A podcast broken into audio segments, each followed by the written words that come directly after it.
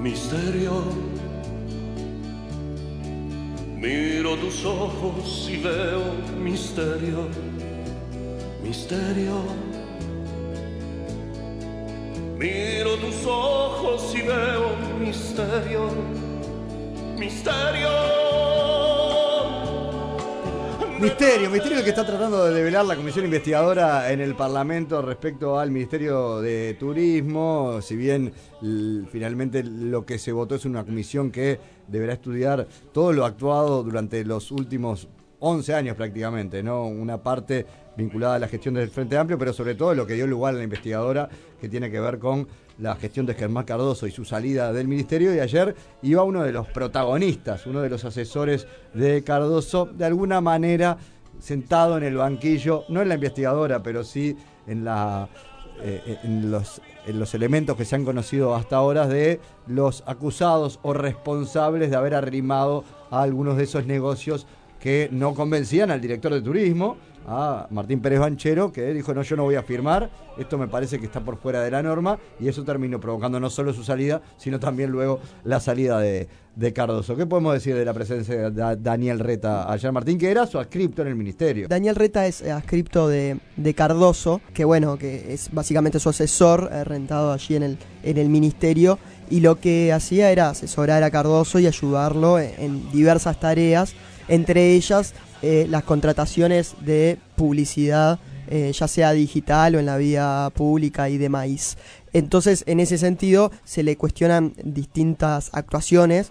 Para empezar, eh, el intento de adjudicación por 800 mil dólares a la empresa Netcom, Satenil Sociedad Anónima, em, en la vía pública allí a finales de 2020. Y también lo otro que se le cuestiona y en lo que está involucrado es en los intercambios Em, sobre Kirma, esta empresa de Estonia, que bueno, después dejó varias dudas y a la que finalmente se le adjudican 280 mil dólares, pero no se le pagan por un freno que pone el Banco República eh, por sospecha de contravenir eh, las normas anti-lavado. Este, bueno, eh, respecto al asunto de Netcom, que es quizás más importante en, en, el monto y en la forma en la que se hizo, porque no tuvo informes de la agencia, hubo allí algunas declaraciones y explicaciones un tanto confusas, em, referidos a expedientes distintos que según él tenían cierta continuidad y que venían de gestiones incluso anteriores, hay tela para cortar allí. Después lo otro que, em, eh, que bueno, que generó... nadie se puede sorprender de este negocio con Delcom porque es un negocio que el Ministerio viene haciendo desde con anterioridad. Claro, él, lo que decía es que en realidad hubo básicamente renovaciones, pero también hubo en la, en la primera de esas contrataciones cuestionadas por Pérez Banchero, que es la de 800 mil eh, dólares que llega y le dice, em, esto lo manda Daniel Reta y esto lo manda el ministro, este, bueno, lo justifica en parte en el contexto de la emergencia sanitaria y las fronteras cerradas y que había que hacer una campaña específica y rápido para em, notificar a los uruguayos y circular la información de cómo iba a ser esa temporada. ¿Se puede hacer esa lectura o decir en una temporada en donde evidentemente el impulso de lo privado no iba a estar para la contratación de cartelería porque no iba a haber temporada? que fue lo que pasó, era la temporada en burbuja, era necesario realmente generar toda esa cartelería cuando los hoteles, eh, las atracciones turísticas, eh, los distintos, los restaurantes, quien quisiera vender un servicio turístico se estaba saliendo de la cartelería, aparece el ministerio y la compra prácticamente toda, ¿no? Eh, puede llamar la atención. Se puede hacer la lectura que quiere hacer Daniel Reta o se puede hacer la contraria. Es decir, eh, no, justamente no se necesitaba, menos que nunca se necesitaba contratar toda esa cartelería. Claro, bueno, él después, una de las justificaciones que, que añade también en, ese, en esa explicación es que eh, dentro de esos 800 mil dólares están incluidos también algunas publicidad de cartelería a pedido del Sistema Nacional de Emergencia y que tenía que ver con la prevención de incendios y otro tipo eh, de asuntos de interés del SINAE.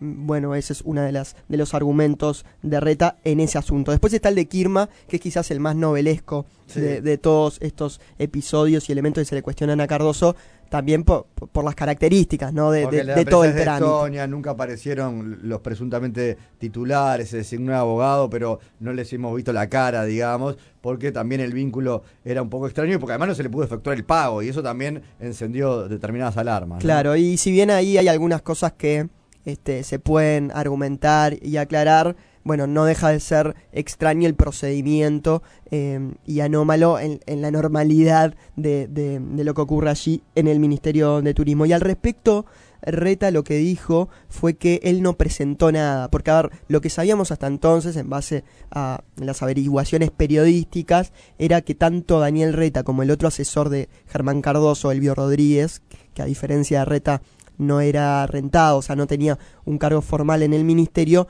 fueron los que enviaron propuestas de Kirma a la agencia que asesora al ministerio, que es Young Rubicam. Bien. Eso lo sabíamos por eh, versiones periodísticas y por las averiguaciones que habíamos hecho, pero hasta ahora no habíamos tenido la palabra ni de Reta ni de Elvio Rodríguez ante la comisión. Entonces Reta es el primero que va y dice, yo no presenté nada a Kirma. Y así lo justificaba. A ver. Yo nunca conocí a Kirma.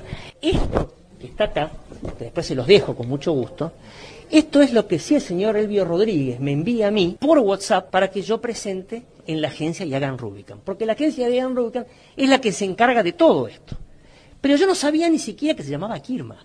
Más, de hecho, nunca me enteré hasta que empezó todo este problema. Porque hasta los montos son distintos. Eran montos de 31 mil dólares mensuales. Nada que ver con la propuesta esta de Kirma. Por lo cual, yo no presenté Kirma, yo presenté esto que mandó Elvio Rodríguez. Yo después de ahí no tengo idea cómo siguió el proceso.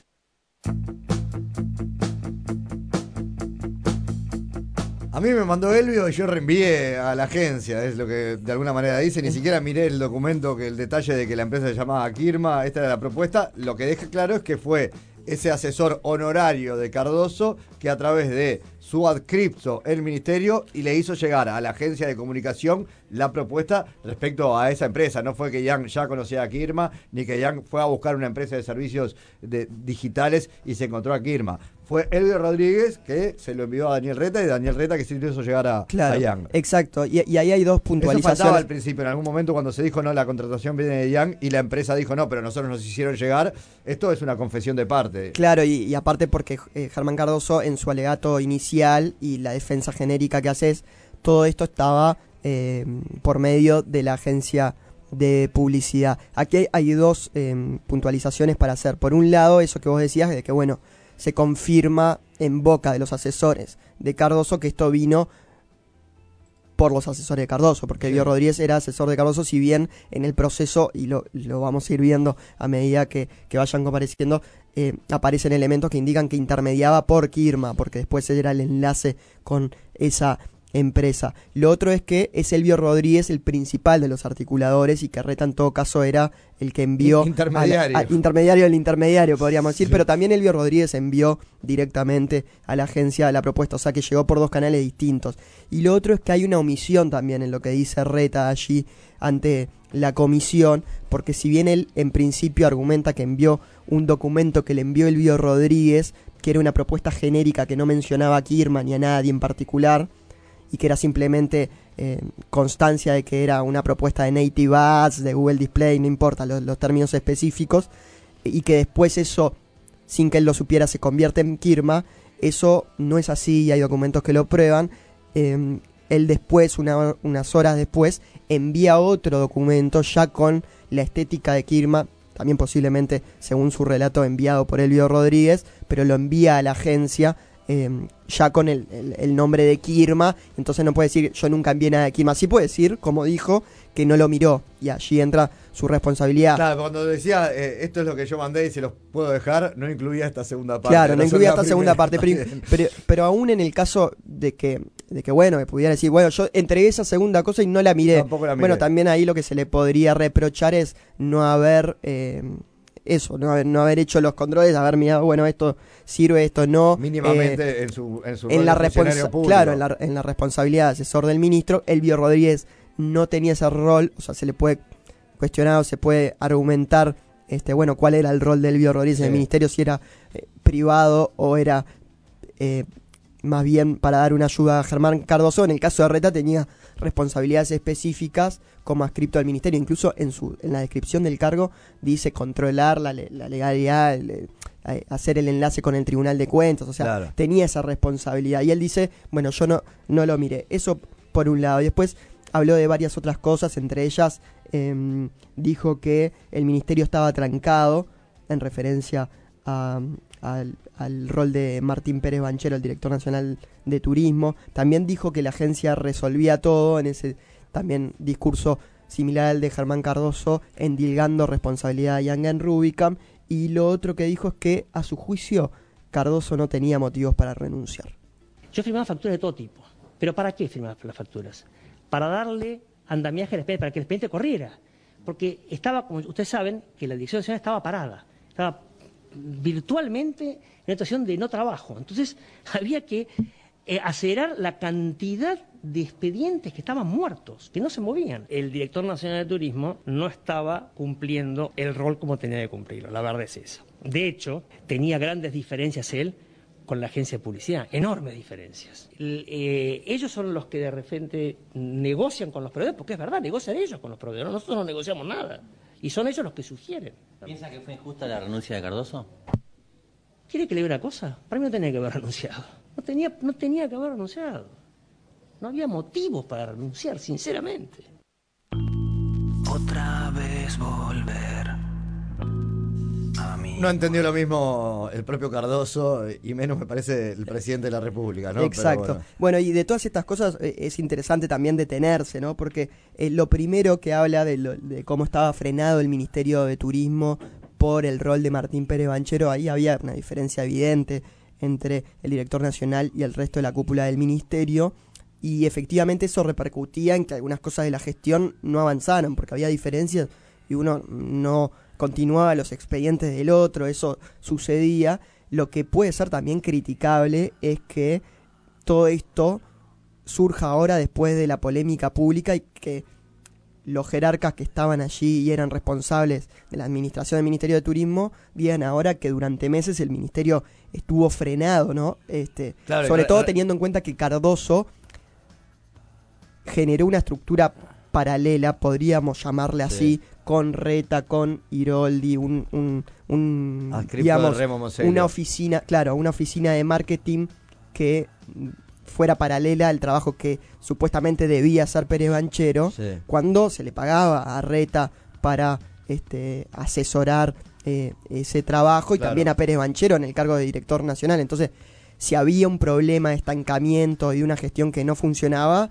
no era generando una estructura paralela y manteniendo a la otra persona que se debía solucionar. Y de hecho tampoco se había destrabado así, porque en muchos de estos casos Pérez Banchero no ponía la firma y las cosas no, no avanzaban. Exacto. Después el otro argumento es que la agencia resolvía todo y que era eh, la responsable, ¿no? Decir esto sí, esto no.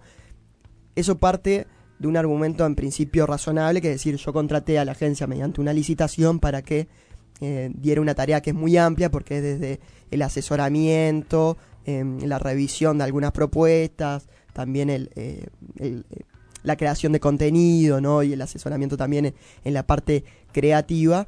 Más la colocación en los medios. Más la colocación en los medios. Entonces vos decís, bueno, sí, contraté a una agencia que es de las más, de la de mejor reputación en el país y en el mundo, que es Young Rubicam, justamente para que me ayude a valorar las distintas propuestas. Pero después en los hechos sucede que muchas de las compras públicas y muchas de las compras directas iban sin informe de la agencia y sin que, se la notificara.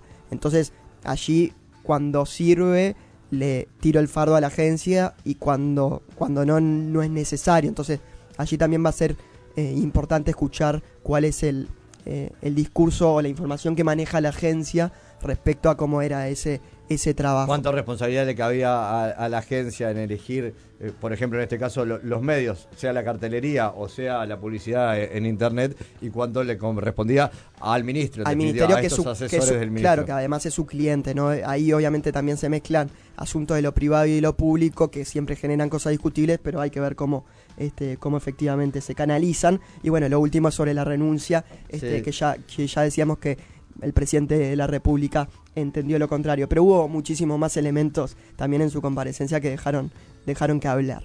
Sí, eh, acá recoge la diaria porque una de las preguntas que se le hizo fue por qué utilizaba el auto eh, oficial para sus traslados personales. personales y la justificación es que eh, vive Maldonado en una chacra y que bueno que hubo una decisión por parte del ministro de facilitarle el auto oficial porque dice que muchas, en muchas oportunidades eh, tenía que descansar en el peaje de Solís porque llegaba muy, No muy llegaba, cansado. no llegaba a la casa, No volvía- llegaba. dormía tres, tres horas en el peaje y después iba en su auto particular hasta el, hasta el colegio, porque él es fundador de dos colegios en Punta del Este, ¿no? Y retornaba a su casa y desde ahí se iba en el auto oficial a Montevideo. Bueno, ahí eran sus, sus largas jornadas hasta las nueve y media de la noche, dice que estaba en el ministerio. Y bueno, arrancaba el viaje para atrás, se quedaba unas horas durmiendo en el peaje, iba para casa, dormía hasta las cinco y media. Eh, en fin, eso era su vida personal. Eh, él habla de, de cuestiones que podrían calificarse por lo menos de desprolijas en, en su gestión, pero al final es una referencia que no lo hace explícito, pero parece estar hablando en la final de la comparecencia, en la versión taquigráfica, parece estar hablando de- del exministro Germán Cardoso, ¿no? Sí, bueno, lo dice en función de, de- de su alegato y su defensa, pero puede quedar este, a interpretación de cada Sí. uno sobre quién habla. Dice, eh, me hubiera encantado, yo siempre digo que antes de hacer alguna declaración por la televisión me hubieran llamado. Ahí eh, básicamente lo que decía es como que le dolió que, que directamente se le investigara y se, se hiciera una denuncia penal. Yo realmente no conozco al diputado, sé que de Maldonado hay referencia a Antonini del Frente Amplio. Se lo digo porque me sentí muy dolido con eso que apareció en esa denuncia penal. No me creo merecedor bajo ningún aspecto de estar involucrado en algo que no existe, que no hay. No hay nada raro, no hay nada. Que podrá ser alguien desprolijo y, señores, ustedes no son desprolijos en su vida personal. Nunca ¿Qué le han dijo a los otros diputados? A los diputados allí presentes. nunca han sido desprolijos. A ver, cualquiera puede cometer un error, cualquiera puede obviar algún paso, pero por favor, de ahí a un hecho delictual, señores, ahí puede ser cierto, ¿no? Y Sí. puede ser atendible esa diferencia. Dice, hay una diferencia gigante, enorme, así que bueno, les agradezco, señor presidente, les agradezco a todos los diputados, dijo Daniel Reta, que fue contratado como ascripto el 25 de junio de 2020, fue cesado junto a Cardoso porque los, los ascriptos caen junto al ministro y ganaba eh, una retribución nominal de 174.381 mil pesos. Muy bien. Mientras tanto, vamos a seguir con otros temas. Vamos a hablar enseguida del Día Mundial del Cáncer de Mama. Las tendencias en Uruguay a esta hora. Para que ¿Cuáles son la- las tendencias en las redes? Cabré, Wanda, Zaira, Ventura y Celsotero.